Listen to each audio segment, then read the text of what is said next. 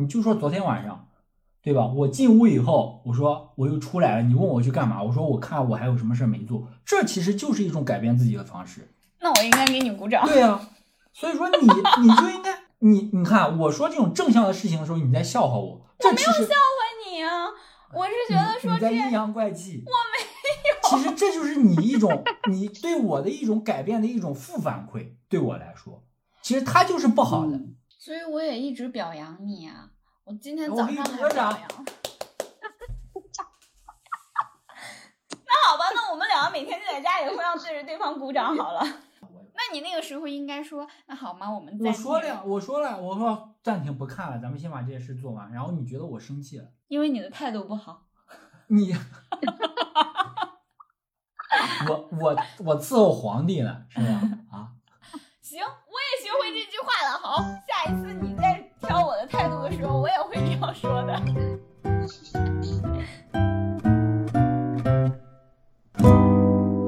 Hello，大家好，我是知了。今天我们来聊个接地气的话题——家务。有些人有自己的家庭，养育了自己的孩子；有些人跟恋人住在一起；有些人独居；有些人跟父母同住。我们的生活方式多种多样，但无论你是什么样的生活状态，你跟谁住在一起，只要生活就会存在着各种各样的家务，小到拖地扫地，大到整理换季的衣服、修理电器。那么这些家务都是由谁来做的？具体又是怎么分配的？你在其中又承担了多少？我们今天就要讨论一下，面对这些家务，男人和女人有着怎样不同的看法。今天一起参与讨论的是两对夫妻，一对呢就是我们的老朋友咕叽，还有她那个反复在节目中出现的老公；另一对呢就是我和一二三。先让他们跟大家打一个招呼吧。大家好，我是你们的老朋友咕叽。大家好，我也是你们的老朋友，只是没有出现过的 email。大家好，我是一二三。之所以要聊这个话题呢，是因为我发现了一个非常有趣的现象，在家务的定义上，男女的认知是不同的。这也是为什么我们会经常听到，在一个家庭当中，女性去吐槽男性眼里没有活儿。有数据显示，中国有百分之二十点三的家庭里，女性承包了家中所有的家务，而百分之四十一点七的家庭，女性承包了大部分家务。有一个更恐怖的数据是，百分之九十一点一的女性承担了绝大部分，甚至是全部照顾孩子的责任。中国社科院社会心理研究所公布的《社会心态蓝皮书》显示，目前社会中男性对于婚姻的满意度其实是高于女性的。我想，这是因为男性在原生家庭时，家里的家务主要是由妈妈来承担的；组建了自己的小家庭之后，由妻子来承担家务；在生了孩子之后呢，也都是由妻子、丈母娘或者是自己的母亲来照顾。他们自然而然的会觉得，无论是自己做老公还是做儿子，婚姻带给他的绝大多数都是便利，毕竟他不用为生活里的琐事去操心。而女性则恰恰相反。可能你从前在自己的原生家庭里是一个十指不沾阳春水的人，但当你走进婚姻，当你走进一段亲密关系，你可能就不得已的去承担一些家务，你当然会对婚姻有一些不满意。而且跟父辈不同的是，我们这一代很多男生其实他是有做家务的意识的，但可能是因为男女思维的差异，家务具体包括什么，家务量具体有多大，大家的认识是不一样的。我觉得对于这样的一组数据，其实也没有太奇怪，因为几千年就是有男主外女主内，但是现在已经走入了新时代，但是中国还是这样的一个，大部分家务都是由女女同志来承担的，就是这么长时间也没有什么变化。嗯，反正在我的看法里面，就是好像是能接受这样的一个比例，但是但是呢，也有希望，就是希望随着社会的进步。然后人们观念的这个进步，其实能够男同志能够更多的去参与到家务生活里，其实也是一种非常，呃，对于整个家庭的和谐和发展来讲，也是一个非常重要的因素。举个例子，对我们而言，当我们看见地上有一点脏东西的时候，我们就会觉得说，你现在立刻马上，你或者是拖一下地，或者是拿一些那个面巾纸把它给擦干净。这就是顺带手的事情。你吃完饭以后，饭桌上头可能会掉一些残渣呀，有一些汤汁啊，你就随手把它给擦掉。可是这些事情，它对于男生而言，它脏到一定程度，我无法忍受了，我再统一去扫呗。为什么要每一次都去做呢？吃饭前的时候，我再把餐桌擦干净不就可以了吗？他其实是完全没有意识到的。这件事情，我觉得是男女这个。很多性格上的差异，或者说他思维方式的差异，可能男生就是像知了说的，说呃，我们可能更倾向于去规划一个时间，整体的把这些事情全部处理掉。家里脏了，然后可能会集中打扫，对，集中打扫，然后这些细碎的活，可能男生就不太愿意去做，想说他就可以积累到一定程度以后再去完成。就是你们认为家务包括什么东西？你觉得在一个家庭里头，家务的量？大不大？你们平时在家里去承担家务的时间具体有多少？你们都做了一些什么？在我看来，就是呃，做饭、没什么洗碗、拖地、洗衣服，呃，就整理，就是一些家务吧。比如说哪里会需要重新收拾一下，哪里脏乱了，可能会重新去做一下规制。嗯，我大概就是这些内容。那你觉得有孩子的话可能会更多，但是目前来看，我的生活里边可能就是这些内容。那你觉得咱们家的家务量大不大？我觉得还好吧，我我我觉得还好。你你平均一天里做家务的时间大概有多久？每天下班回来洗洗碗，然后洗一洗衣服、内衣之类的东西，我目前做的就是这些。你平均一天花多久？平均二十分钟、三十分钟、半小时吧，大概。在我看来。家里的家务是永远都做不完的，因为只要你在生活，你就会有痕迹。那你有了痕迹，就一定会产生大量的家务，因为它需要收拾。在我们家，我平时主要承担的家务就是做饭、整理、采购生活用品。我们家一周大概会做四到五次饭，虽然只有两个人吃，分量比较小，但是为了荤素搭配，我通常都会做三到四个菜。每一次从买菜到做完，我大概需要花费两个多小时。整理东西我没有具体算过，但是零零碎碎的，每天的花费时间应该也在二十分钟左右。采购生活用品。那基本上就是我每个电商节的必备项目，所以你看，在我和一二三的家庭里头，我做家务的时间是要远远的长于他的。我承担的家务量是比他要大的，而且我们还请了一个保洁阿姨。这个保洁阿姨呢，会在固定的时间到家里对我们家里进行大扫除，这在一定程度上减轻了我们两个人的家务量。但即便是这样，我们两个在家务分配呀，在家务的承担上面，是经历了一个很漫长的时间才能够达到现在这样一种微妙的平衡。当然，我现在在我看来，我觉得这不是平衡，因为我付出的更多。但这也是没有办法，因为一二三的工作比我要忙，工作压力也比较大，我不能在工作上帮他分担。那么在家务分配上面，我就尽量多做一点。这倒不是我信奉男主外女主内，而是婚姻里的一种体谅吧。做一餐营养均衡的饭，就是我表达感情的一种方式。呃，对家务，我的呃想法就是，你在一个家庭。嗯，你付出一些劳动，你的目的是让这个家变得更好。这个行为，当然确实像一二三说的，不同人定义是完全不一样的，而且家庭不同的阶段，它的定义也是不一样的，工作量也是不一样的。就像我跟估计我们现在已经有了孩子，那家务很多很多的部分就是孩子啊，因为我是平时出差的，如果周六周末回来，我最大的家务就是。帮大家做做饭，因为我做饭可能比较慢，可能花费个两个小时甚至三个小时，包括研究这个怎么做，包括这个切菜啊、烹饪啊，最后刷碗啊，可能需要持续两到三个小时。其他时间呢，在洗洗简单的衣服，有时候打扫打扫打扫卫生等等，可能花费个三到四个小时。当然我当然我也喜欢做饭了，啊，这个。这是一方面，另外一方面就是我的爱人，他更多的时间要花费在孩子上，做很多关关于孩子的家务，他本身就比较辛苦，所以说我跟他的妈妈，就是我的岳母，就没有让我的爱人去做更多的家务，主要是让他关注孩子。嗯，这个量怎么分，看以什么为标准？嗯，我觉得按类别的话，主要就是洗衣、做饭、打扫卫生、整理这个所家里的一些呃。就是东西大概就这么几四个方面吧，嗯，如果按这个类别的话，其实呃怎么说呢？首先要看量大的话，看家里有多少人，这家的面积有多大，我觉得这也是一个参考的标准。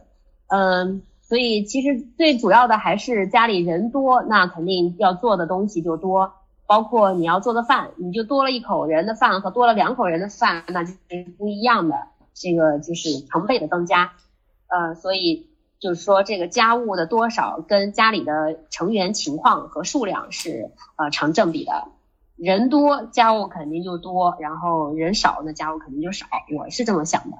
我平常呢主要是来归置东西，比如说收拾收拾呀，换季的时候要腾一腾东西，然后老人呢主主要是做饭，然后洗碗，呃，包括打扫卫生，嗯，老人可能承担的更多，嗯，洗衣服也是主要由老人来弄。包括孩子一家人的衣服都是老人来来就是收拾整理，然后他们就洗好之后就给我我来分类整理，就说我的这个呃可能承担家务还是比较少的，平常的话大部分就是老人来承担了，嗯，平常周六周日的话，呃就是 email 会回来，他回来的话就是家里主要就是他来做饭，因为因为在家里好像只有只有他是我们家最喜欢做饭的，然后他一般他回来就会把。就会想，呃，怎么才能改善我们一周的这个饮食情况？然后比如说做个鱼啊，比如今天星期天，然后他就去超市买了鱼，然后又做了一些什么特别下馆子那种类似的那种比较复杂的菜，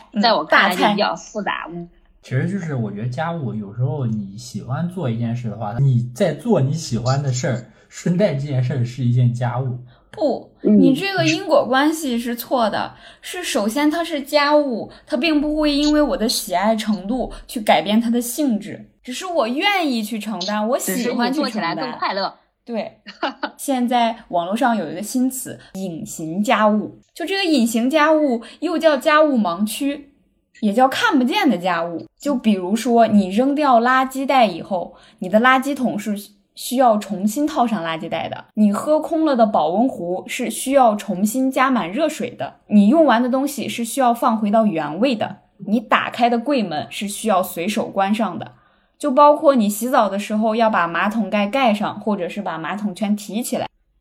严格来说，它并不能够称之为隐形家务，因为每一项家务它其实都是一连串的动作，就好像你洗衣服，绝不只是把衣服扔进洗衣机这样一个简单的动作，它是从你脱下衣服，掏干净所有的兜，放到脏衣篓，按照颜色深浅、是否贴身、内衣外衣分批放到洗衣机里。尤其需要注意的是，袜子和内裤一定要手洗。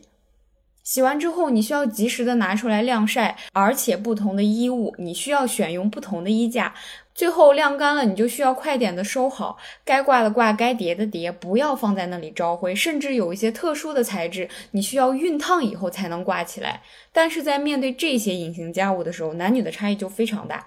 就在我们家，对于一二三而言，就是衣服，我只要从洗衣机里拿出来，我不管它是什么样子的衣服，我就随便找一个衣架，随便把它挂起来。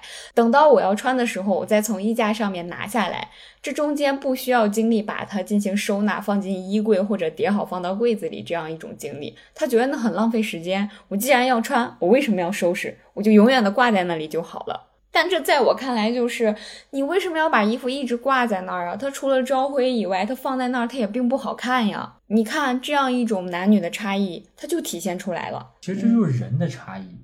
有些女生她可能也不习惯这样，也没有想那么多啊。统计上的意义可能可以分为男生女生。对。然后除了刚刚我们说的这些具体的家务，有一些是需要费脑子的。就比如说一个家庭里头存在着大量日常消耗的生活用品，你比如说纸抽、湿厕纸、厨房用纸、洗发水、护发素、沐浴露、消毒棉、一次性的口罩、洗衣液、垃圾袋，就这些东西是你每天都会用到的，而且它会随着你的使用逐渐变少的。那这些东西既然每天要消耗，那你就需要及时的补充。那对女生而言，可能就是我们所谓的囤货了。那家里头这些取之不尽、用之不竭的消耗品，它并不是凭空来的，就是需要有人去日常的留心，去计算这个用量，然后在一些时间里头，比如说电商节呀，及时的大批量的进行采购，这种操心它也叫家务。嗯不，然你以为那个柜子打开，它就直接会有卫生纸变出来吗？这个基本上我们家里头这些都是我来买的。对，我也发现很有趣的现象，在很多家庭里头都是由女生来来承担，就不仅仅是这个采购的行为，还包括了就是思考这个家里头我什么时候什么东西快要用完了，我需要及时的补充，就这一连串的动作基本上都是由女生来承担的。嗯，为什么呀？为什么这个东西会变到女生的身上？我也觉得很疑惑。这是刻在人类基因里边的东西，对吧？就从原始社会，男的可能就出去打猎，因为这是他们擅长的事情，然后女的可能就是在去规制一些家里家里的事情。我觉得这是刻在基因里边的东西，可能女性就更擅长去做这些事情，而男性相对来说他这方面就差一些。其实我第一反应就是，因为长久以来社会共识给我们的这样一种教育，就是女性应该擅长这些东西。然后我们从小家庭环境也在告诉我们，因为没有一个专门的那种科研报告就说女性的某一个。基因里头，或者你大脑里头的某一块组织、某一块神经，能够比男生更高级，能够比男生能够更好的去处理家务这方面的东西，其实没有这方面的科学研究呀，那就说明还是长久以来的一种习惯、一种思维定式、一种环境给你带来的东西。就还是思维方式的问题吧，我觉得。你说有些家务男男生意识不到，其实我觉得就是思维方式跟女性有差异。对吧？女性呃就有调查报告说，女性其实是呃相对来说在情商上是更感性的，但男性就不会，就是他的大脑构造还有使用的这个方式，呃还是不一样的。所以说你有时候男性可能看不到很多家务，其实不是他们不想去做，而是他们根本就没有这个意识。你每一次跟我说没有这个意识的时候，我会变得更加生气。当你提到这个意识或者是思维这些特别特别虚的东西的时候，我的第一反应就是你在给自己找借口。你把这些你没有做到的事情归咎为生理原因，我又不能给你变性，我也不能变成一个男的，所以我就只能接受，我没有办法了。关键是，如果这个事情提醒他好多次，然后依然解释为啊什么，所以说你就可以理解为这是一种弱势嘛，对吧？这是男性的一种弱势。变成弱势，就是我还要在生活里头，在这方面需要帮助你。但但打再打反过来打个比方嘛，就比如说在有些可能男性他会，就大部分男性吧，他会承担一些就是家里可能女性不擅长的事情，比如说修电视，呃，修这些东西，或者说一些体力上的劳动，对吧？这些可能男就是我觉得就是互补嘛。不是你说这个修电视的时候，我都没忍住笑出声了。你笑什么？现在。现在还需要那个爸爸或者是老公在家里修电视吗？没有。现在如果真的电视坏了的话，那个电视品牌都有自己的。我觉得我就是打个比方，过去嘛，你换个电灯泡，对不对？我们家灯泡都是我妈换的，我爸也没换过灯泡。他是不愿意换，还是没有这个活儿。你知道，在我们爸爸小时候忙，压根就不着家。不光是忙，我爸工作忙，这是一种一方面的原因。但是我爸有一个同学是。类似于像包工头那样，然后我爸这个同学就基本上承担了我们家所有的这些维修的工作，只要有东西坏了需要维修需要翻新，我妈把这件事情告诉我爸，我爸就会说啊，你喊那个谁谁谁来，就喊他的同学来，我妈就觉得很无语，我妈就会说他是谁呀、啊？他是你的保姆吗？你随手就能做的事情，为什么你要喊人家来呀、因为在我妈妈的意识里头，这些就是需要家庭里的老公来做的，他的爸爸，我的姥爷。就是在家庭里承担了这样一种角色，但是到了我爸这儿以后，我爸就不做了。我爸是特别喜欢修东西，我都建议他退休以后开一个老黄什么什么修理铺，他喜欢修各种各样的东西。在我的印象里边，确实可能男生会不能说思维方式吧，就是不管什么原因，确实男生就是修东西啊，甚至像我爸之前建房子呀，都是男生干的。他他会去想这些东西，可能女生更注重细节一些。你比如说会计啊、财务，更多是女。女生做的，所以说这其实有相关联的。家里缺什么东西啊，女生确实会心细一些。嗯啊、呃，当然确实也不是找借口。那爱人对另外另外一半讲，你要帮我做什么什么，他确实也要记着，说几次要要要记着，这是家庭的责任啊。所以说，根本原因，男生跟女生确实是有差异的，他们的做事方式确实有差异，但在家庭里边，这种差异其实是可以磨平的，可以磨合的。你知道，像在我们家。一二三是个不擅长做计划的人，而且他只能单线作业，所以我每天就要给他列好每日必做事项，而且在我睡觉之前还需要跟他再次强调一遍：你要记得扔垃圾，你要记得吃钙片，你要记得检查门窗锁好没有，你要记得给电动牙刷充电。可即便是我已经说的这么清楚了，他还是会时不时的漏掉一两项，我就有点儿嗯，所以我才会经常跟他因为这些琐事去生气。然后我每一次问他说你为什么没有怎么怎么样的时候，他回答我的都是两个字忘了。而且他说这个的时候说的非常的无辜，我也能理解，他是真的忘了，他没有任何主观意识，说我就是故意不做，我就是故意想把它逃掉，他没有，但他就是忘了，他也不知道他为什么忘，他也不知道他怎么去避免自己忘掉。那我到了我这儿以后，我就很崩溃啊，我也很无奈啊。为什么我每天都说你还是记不住呢？下次要买一个语音提示提示器，在到哪个时候做什么要语音提示出来，就是它写出来可能没看看不着。你那我们家这个应该买一个在不同的位置贴上那种语音计时器，就当他走到这个位置的时候，这个位置。产生的那个家，我就会提醒他快点检查门窗。然后他靠近那个书柜的时候，因为我们家那个钙片放在书柜上，那个书柜就会大喊：“记得吃钙片。”只有这样，我觉得他才不会忘掉。嗯，还是有办法的。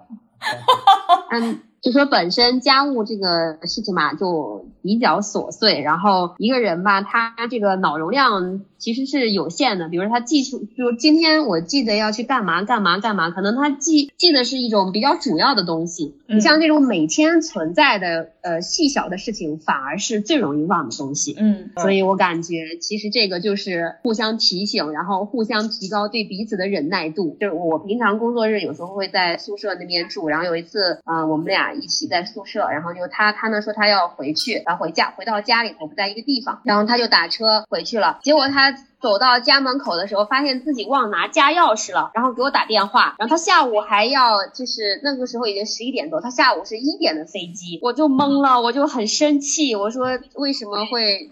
本来他时间那么着急。然后还要让我来给他去擦屁股，然后我得打车，然后去给他送钥匙，这样这种事情已经发生了很多次了，我已经当时就忍的就就真的没有办法可以忍了，然后我就非常非常生气，我就在我们家这个整个大群里头，就包括他爸妈，我爸妈在我说，我说如果就是就你那有这个丢三落四的毛病，要是不改的话，就得跟他离婚，真的就气到那个程度，就这种生气，它是一个。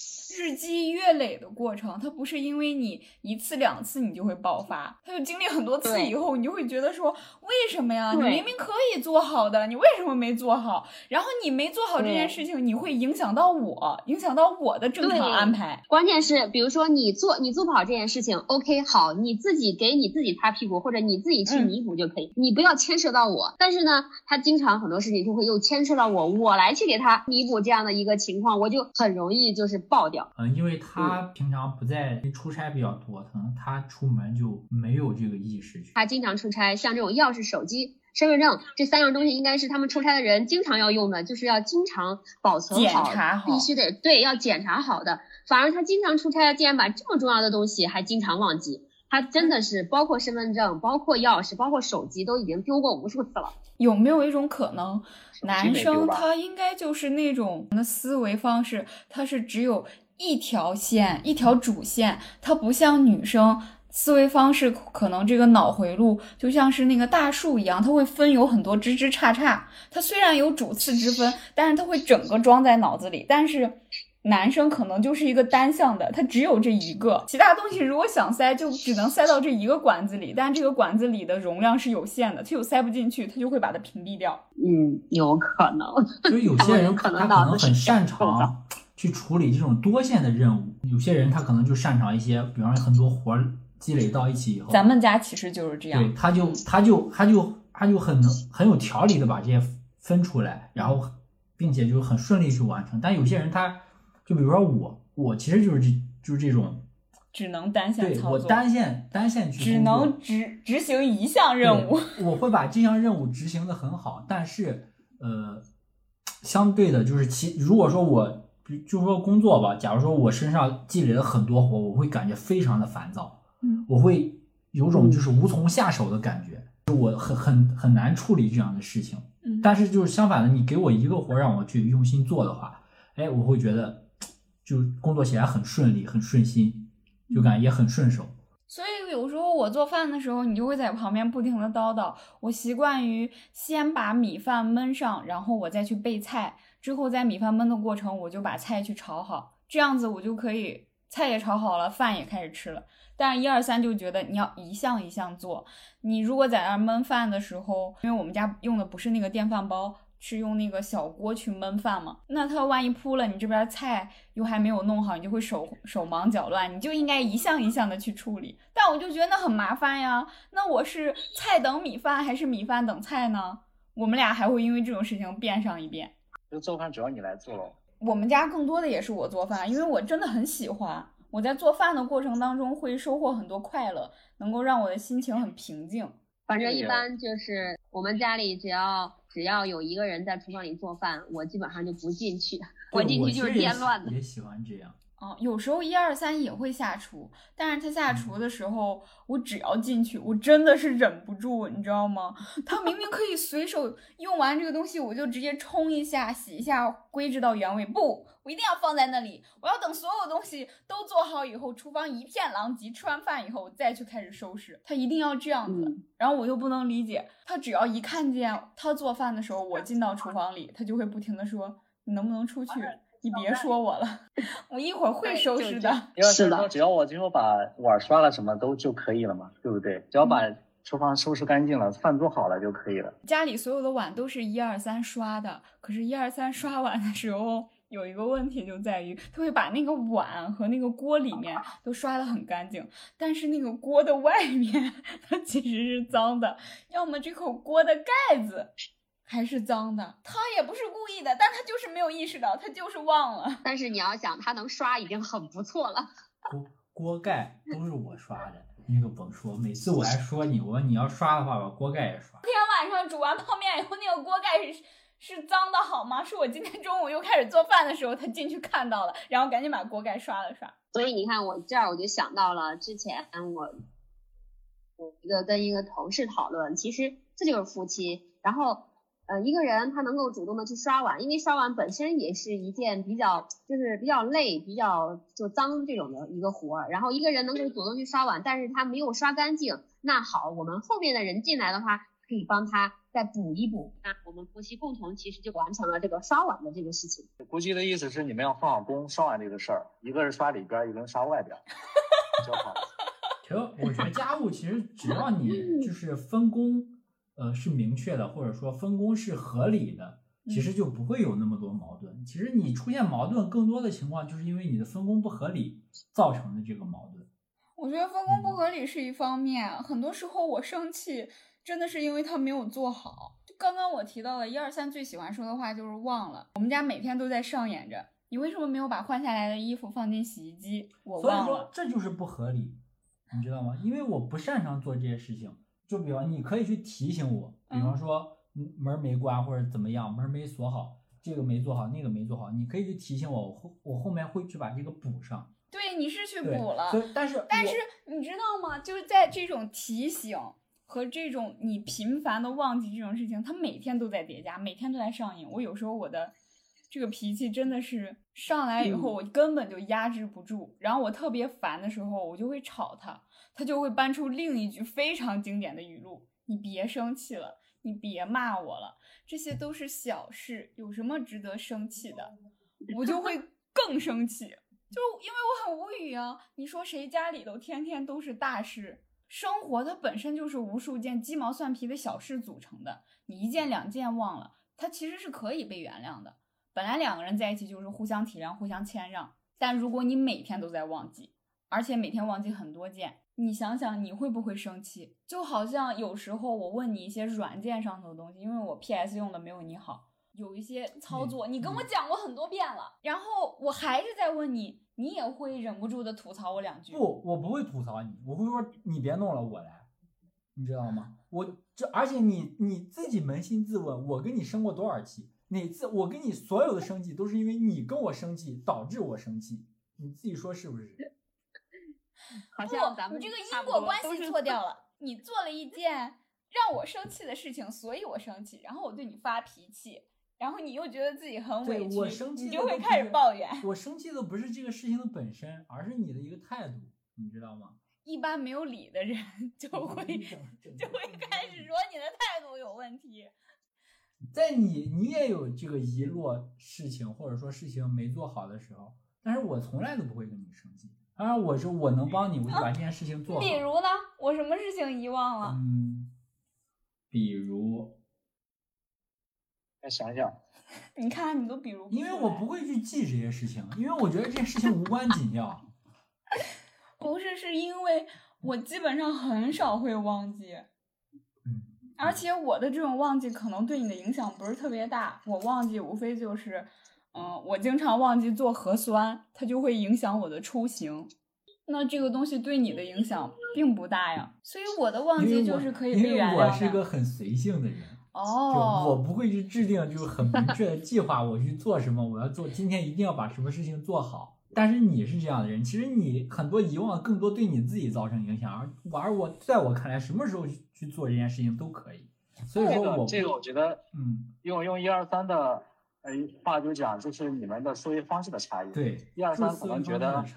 这个没有不拘小节啊，肯定有自己擅长的，对吧？一二三有自己擅长的，治疗可能有有很多这个细节，他是非常注意的，但反而就是一二三没有办法注意这些，造成你们之间的矛盾的发生。但这个解决还是需要一些智能的方法，比如说语音提示。我觉得我们家现在这个东西就是很无解。对，因为因为有一个道理就是，你永远不要尝试去改变一个人，嗯，呃因为他就是徒劳的。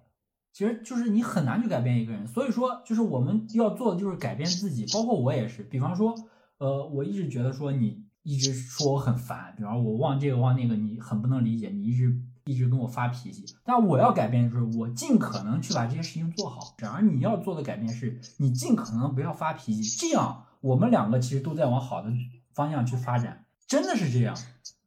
如果说你只只想说每次你都发脾气，而我每次都会忘，就我生气的根源，并不在于这件事情你有没有做好，而是我会想的更多一点，更深层次一些。我觉得你所表现出来的这样一种表象，就是你对家庭不是特别关心。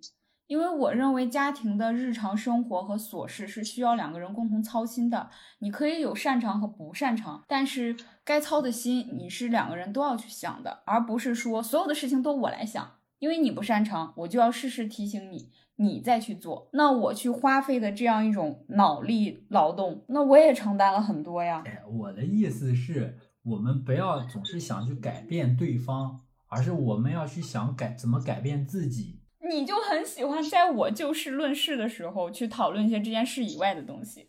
就啊，那我就事论事，这件事我就是记不住，我就是忘了。但是我也一直在提醒自己，包括你就说昨天晚上，对吧？我进屋以后，我说我又出来了，你问我去干嘛？我说我看我还有什么事没做，这其实就是一种改变自己的方式。那我应该给你鼓掌。对呀、所以说你你就应该你你看我说这种正向的事情的时候，你在笑话我，这其实问你啊，我是觉得说这你你在阴阳怪气，我没有。其实这就是你一种你对我的一种改变的一种负反馈，对我来说，其实它就是不好的。嗯我没有鼓励你挺好的，吗挺？好，这这是个小改变，小改变，是的，是个改变。对，他在无形中改变，但是你没有注意到，其实就是说还是方式方法的问题。有时候像我们家那个小姑娘，我我我女儿，她有一些习惯呀不好的时候，有时候确实一个人很难去改变一个人。就我一个三十三岁的，就很难去改变一个三岁小朋友的一些 言行举止，你知道吗？那太难了，你更别说改变一个那么大的人了。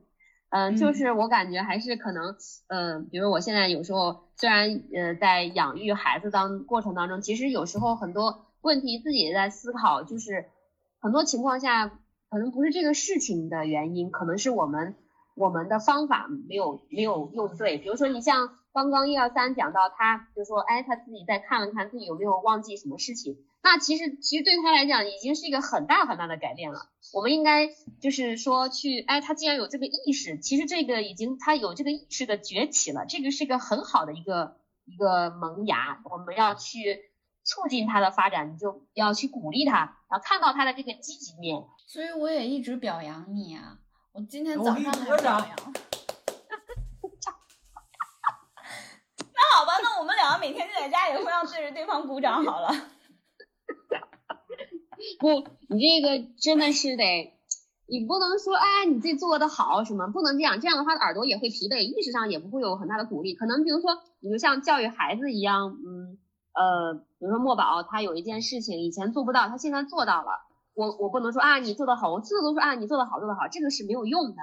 你要抓到他每一次的改变在哪一个点，然后去抓到这个点去鼓励他，然后他才会觉得哦，我是在这个方面这个关键上面，然后有一些啊变化，有一些积极的进步，让他自己也看到，完了他才有动力。就说这个内驱力很重要。天呀，我真的觉得。两个人相处、结婚、过日子，它真的好麻烦。叮咚，插播一则推广：问路是由唠唠叨叨刘知了编辑的热点话题讨论播客，欢迎在喜马拉雅、荔枝 FM、苹果播客、小宇宙等处进行订阅收听。你也可以微博搜索唠唠叨叨刘知了，关注我，那里会时不时更新对应的单集图文信息。同名公众号也将不日上线，合作可以发邮件到我们指定的邮箱或者私信给我。及欢迎大家在节目下方进行评论留言，也欢迎大家为我们打分，期待大家的互动，感谢。对，就是这就是一个潜移默化的过程，就是两个人其实，在潜移默化当中发生了很多改变，然后自己也没意识到。但你有时候。就是对于我们操心的这件事情，你有时候你也表现得很不理解。你记不记得有一次我们两个人同时躺在沙发上在看电影，然后我会不停地站起来收拾东西，因为我们是先是吃完了晚饭，然后才躺在沙发上看电影。我就觉得那个桌上很乱，我就一定要站起来去把那些碗筷送进厨房，然后把我们吃的那些零食拿出来摆在桌子上，再洗一点水果。把当天我们外出换下来的脏衣服扔到洗衣机里，你那天你就表现非常不理解，你就觉得说我就是很想安安静静的跟你坐在一起看电影，看完以后我们可以在一起去做家务，你为什么要在看电影的过程当中不停的去站起来去做这些无关紧要的小事？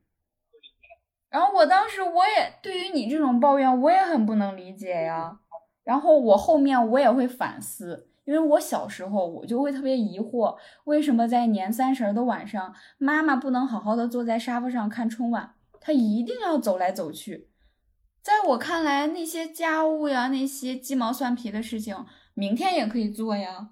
为什么她不能在这样一种很关键的时候坐下来，跟我和我爸爸一起去看春晚呢？为什么要站起来去做家务呢？结果我长大了以后，我也变成了我妈妈的样子。或者是说，我本来就是这个样子，只是我从前跟我的爸爸妈妈住在一起，我的妈妈替我做了，她替我承担了很多事情，我才能够好好的坐在那里去看春晚。就这这个事情，我也不知道为什么会发生。就还是回到刚才那话，思维方式不一样。就你老想着这个事儿，你得把它给给给洗了，我才能心安理得的去看这个电影。对我就是觉得它放在那儿，我受不了。我不能接受，就是在你的意识里啊，就是这些东西是大于看电影的。其实可能在我的意识里，我觉得看电影可能比这个重要。我也觉得看电影很重要，我就是为了让我看电影的过程更舒服，所以我才一定要把这件事情处理。你可以怎么做？你可以把电影暂停掉，你说我们先把这件事做了再来看电影，这是可以的。就是，但是你不能说咱俩一起在看电影，然后这个电影边放，你一会儿站起来。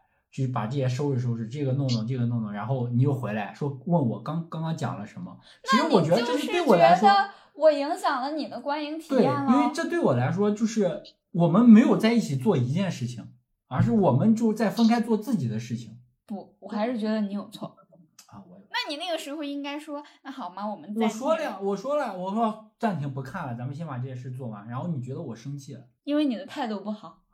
你。我我我伺候皇帝呢，是吧？啊，行，我也学会这句话了。好，下一次你再挑我的态度的时候，我也会这样说的。哎，这个就是每个家庭都有这种情况吧？我感觉，呃，也是一个无解的问题。对我，我其实有，而且关键是很多就是受那个环境、那个情境的影响，然后当时是怎么样的一个心情。如果你过后看的话，好像哦，当时好像怎么怎么地，但你在那个环境当当当下，你就是那样的心情，就是那样的体验。比如说，你就是要去把那个东西弄好。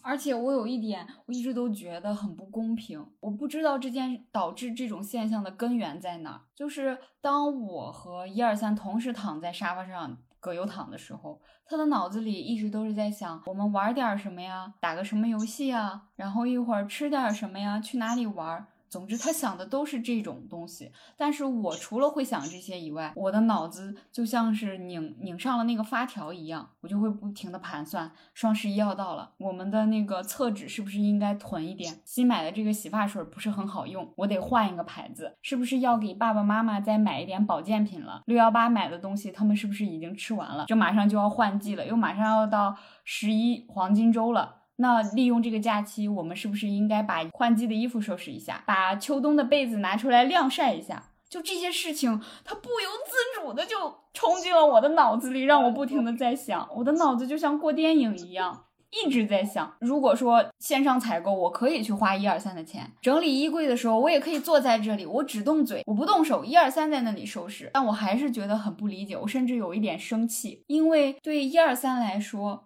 他休息的时候，真的就是全身心完全放松的去休息，可以完全全身心的投入到游戏当中去，只想着怎么玩，怎么让自己变得更快乐。但是我休息的时候，我为什么还要去想这些东西呀？为什么还会操心这些琐事？我不知道为什么，我怎么会变成这样？我也不知道怎么让他们停止，所以我就很羡慕男人。不是总说那句话什么“男人至死是少年”？我觉得这句话其实就是说，他们可以在玩这件事情毫无保留、全身心的投入。但是女生好像一旦成长、成长到了某个阶段，你好像需要承担很多东西，你也并不知道为什么，但你就是不由自主的开始去承担、开始去操心、开始去想了。为什么呢？这也不是男生的错，我也找不到到底是谁错了。但这个事情它就是这样发生了。嗯，就举个例子。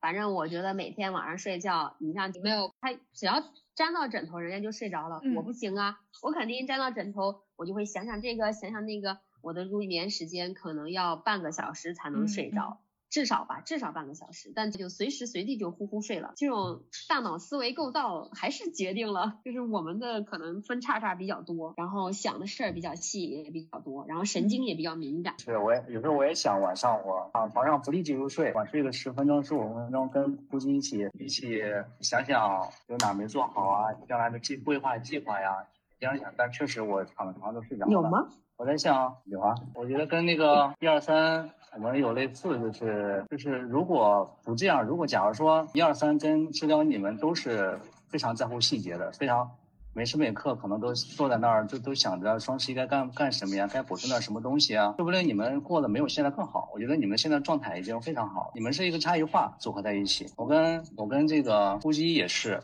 可能如果我们的完全的行为方式是一样的，可能我们也生活状态没有现在更好。虽然说有现在会有些矛盾，因为我们的差异化有些矛盾，但是只有这种差异化，让我们现在变得是非常好。我是这样觉得的。就是网上有一种说法嘛，说男性其实是比女性更低等的一种生物。真的，真的，他就是说男性的就是这种思维方式，这种做事的方式，他其实更像动物。嗯，就是说我我我的目的很单纯，就是我吃饭就是吃饭，我做饭就是为了。吃饭就是他没有那么多情感上的东西，嗯，所以说他相对来说更低等。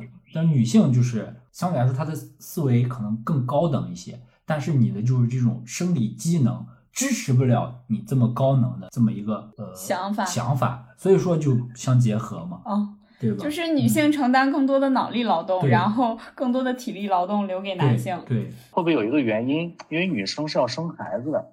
生孩子是这个男性生的，你生孩子呢，他就是要不得不注重一些细节。嗯，可能男生因为他没有生孩子，他没有办，他刚开始就没有这种注重细节的习惯，我觉得这个会是一个原因。久而久之，男女性就养成这种注重细节的习惯了，可能多思维方式的习惯很差的这种。刻在基因里的东西，就是你很难去改变，或者说你压根儿就改。当然了，也是可以改变的嘛。啊，我会尝试努力去改变。大家都我们一起去改变，一二三啊。就是漂亮话，大家都会说，但是改不改需要多长时间能改好？很多时候，男生相对来说，大家都是愿意改的。我就说实话，大家都是愿意去做的。但就是这个东西，它不是说我想做我就能做到的，你明白吗？就是有很多有些事情，就像我去忘忘那些事情，他我真就是忘了，真就是记不起来。我明明可能上一秒我觉得我一定要把这件事做，我一定要把这件事想起来。一定要把那个门锁好，一定要把马桶盖放下来。但是你真到那个时候，可能就一瞬的事情，你可能就忘掉。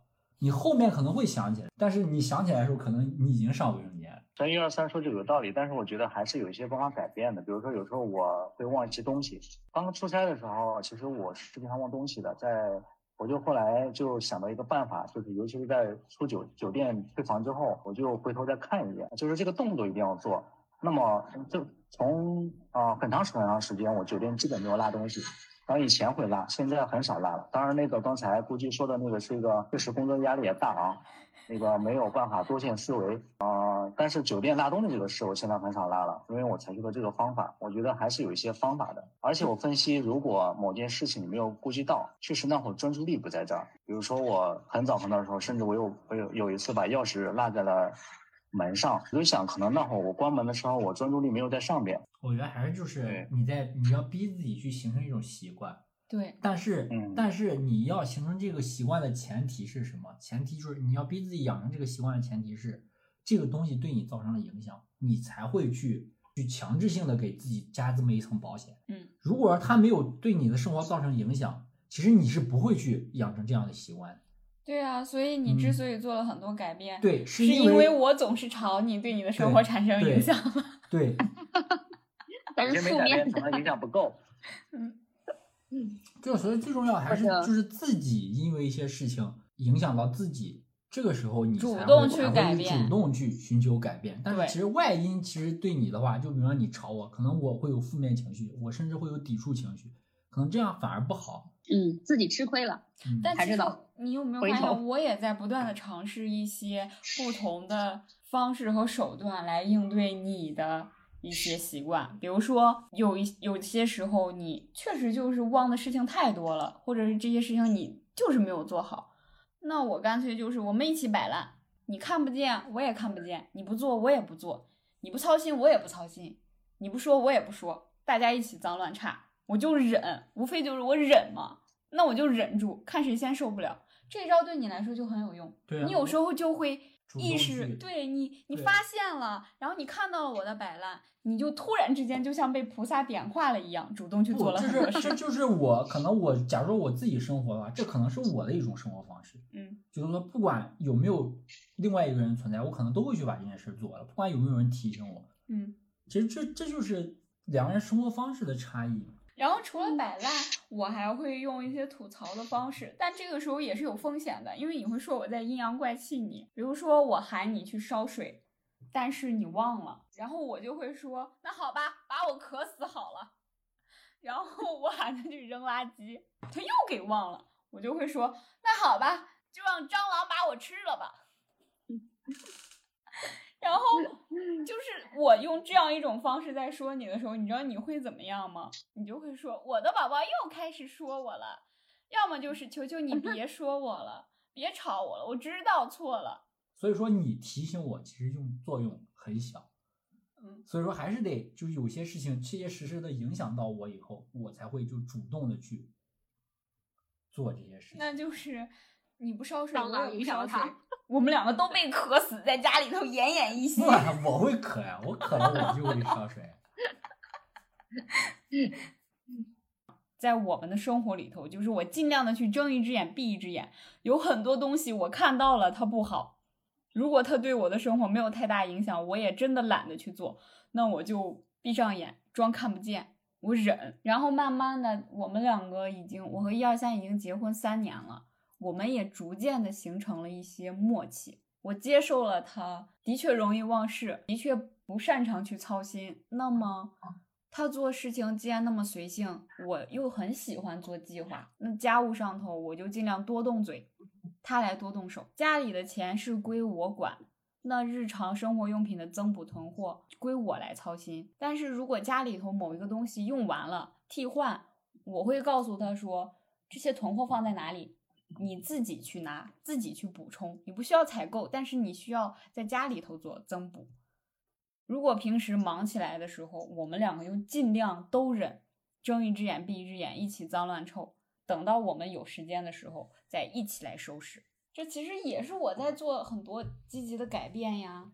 嗯，所以我你们达到了一种弱平衡。对嗯你，你多做脑力的，然后你说怎么规制，然后我来去做就行了。嗯，对吧？我也不擅长去规制这些东西。但是我还需要多做一点，就是因为你总是丢三落四，你做的不好，我就需要忍，我就会安慰自己说，好吗，好吗，好吗，我没有动手，既然人家做了以后，就不应该多提那么多的意见。对，有时候自我安慰一下。嗯，我们反正家里头分工挺明确的，也没有以前也会因为他经常，比如说，呃，那臭袜子随便一扔，这个事情我说他比较多，现在没有。男生都这样。现在很少了。对嗯，男生不知道为什么都会乱扔臭袜子。对，这个好像真的是一个普遍现象。嗯，我爸爸也这样，嗯，我爸也是。都好，像是在我扔到我扔到楼里边了。你更过分。这还是我说的，就是男生可能更喜欢，就是比方说我统一一个时间去把这些所有的事情都搞一遍，然后再从头再来，就是这样。就比方说袜子，我可能攒了十双了，我哎，我发现哎，我没有明天要没有袜子换了，好，我今天把 之前所有的这些积攒的东西全洗了。那你有没有想过，万一你到了第二天你没有袜子的时候，你才发现自己没有袜子袜子穿了，那你怎么办？穿个旧袜子，然后今天回来把它全洗了。就在一堆臭袜子里头找对，都闻一遍，找一双最不臭的。我我还有个办法，你反着穿嘛，那种反着穿可以。就我还是习惯，就把家务统一到一个时间范围内去把它集体的做完。刚刚我们一直反反复复有提到说，维持一个家庭的平衡，让我们的关系能够更加和睦。家务的分配是一件很重要的事情，这个东西应该也算是一种磨合，日积月累形成的分配。它也并不是一开始我们就制定一个计划，什么是你的，什么是我的，你做了百分之五十，我就也需要做百分之五十。嗯，它是一种长久起来达成的一种默契。二一年的时候上映了一个日本电影，叫《逃避虽可耻但有用》。它本身是一个电视剧，但在二一年的时候上映了一个影版。男女主叫实力和平匡，他们就是双职工的家庭，他们对家务的分担进行了阐述。就这个还是挺值得我们借鉴的。比如说在工作日的时候，实力也就是女主，她回家会更早，所以她会负责做晚饭。但是到了休息日的时候，则由男主平匡来负责。每天早上，两个人都按照自己的喜好，各自来准备自己的早餐，就不再是由一个人承担两个人的早餐了。他们每两天洗一次衣服，出门早的实力就在出门前把脏衣服放到洗衣机里。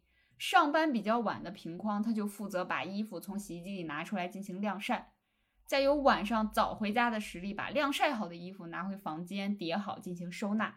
对于那些两个人都不想做的家务，就平摊解决。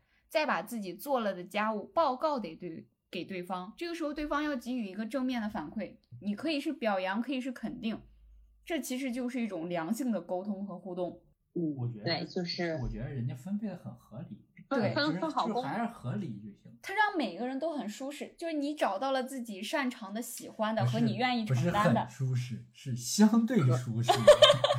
只要做家务都不舒适，对吗？对，它就是一个相对，就是包括每个家庭对家务的这种分配，都是慢慢磨合，最后达到一个相对舒适的一个环。一个家里的家务总归是要有人做的，就是你无论再怎么分配，家务的总量不会变，而且还会随着家庭成员的增加，总量会不断的增加，不会减少。你即便是生活再断舍离、再精简用度，家务还是会存在的。一些家用电器，比如说像洗碗机啊、扫地、扫地拖地机啊，还有保洁阿姨，她没有办法真正的把人从家务中解脱出来。她能做到的是提升你的效率，它不会改变家务的总量。在过日子的时候，家庭的分配。很难做到公平，它不存在着你做多少我就做多少。家庭需要经营，需要所有的参与的成员共同去努力。一个人的工作没有那么辛苦的时候，那另一个人就多承担一些家务；一个人辛苦的照顾家庭，那另一个人就努力的多赚钱。去雇保洁，分担家里另一个成员里的家务负担，或者说你买了很多高科技的减轻家务的工具，闲下来的时候你也去承担很多力所能及的家务。总之就是不可以把家务理所应当的推给某一个人去承担，你也不可以一边坐享其成，一边满嘴意见去挑对方的毛病，认为他什么东西没有做好。你可以去选择主动去做一些自己擅长的。并且学习去做那些你不那么擅长的，跟另一半去商量如何分配两个人都不喜欢的，只有这样日子才能够过下去。不然的话，鸡毛蒜皮的小事，每天叮咣吵架，也是会消耗一个人的精力，消耗感情的。那些已经步入家庭和有了孩子的家庭们，就是呃，和在结婚之前或者在甚至单身的时候，哦，谈恋爱的时候，你可以讲。就容忍自己的一些丢三落四的毛病啊，就像我以前的毛病一样。但是你在结婚之后，有了孩子之后，这些毛病啊。虽然说能给我们一个一些一些理由，但是还是就是把这些做家务的行动，即使你不擅长，要它是它变成了一个家庭的责任。无论你之前习惯是怎么样的，但是现在已经变成了一个你你身上的重担啊，不是重担，就是一份责任。你还要想方设法的去帮助对方，尤其是你的爱人去分担，即使你不擅长，这也是一个磨合的过程。所以说，这个是我的一个感想。他的意思就是，还男生还是要主动去做一些家务的，嗯。还是在反正家务处理上互相体谅吧，各退一步，退一步海阔天空。一二三说的不不擅长，这个很正常，这也是。擅长这件事可能也没有办法解决，但是至少我们还是要有这个态度，至少有有有去改变的态度，即使最后结果没有那么好。就是现在，我觉得现在这个社会就不像过去了，过去可能更传统，但是现在我觉得，像我认为啊，大部分的家庭里，一般男生都会主动去承担对，现在像我们这一代的好的转变，对，男生已经开始主动在家里头承担很多事情了。我相信这种未来以后会变得越来越好，越来越好。不管是小家庭还是这个社会大家庭，其实都是在一个找一个平衡点，嗯，让这个最终会让这个东西稳定下去。对，今天的讨论就到此结束了。如果你对我们的节目感兴趣，欢迎订阅点赞。如果你对今天的话题感到意犹未尽，欢迎在节目下方给我们留言。感谢大家的倾听，希望未来的每个日子里大家都可以平安并且快乐。拜拜，拜拜，拜拜。拜拜。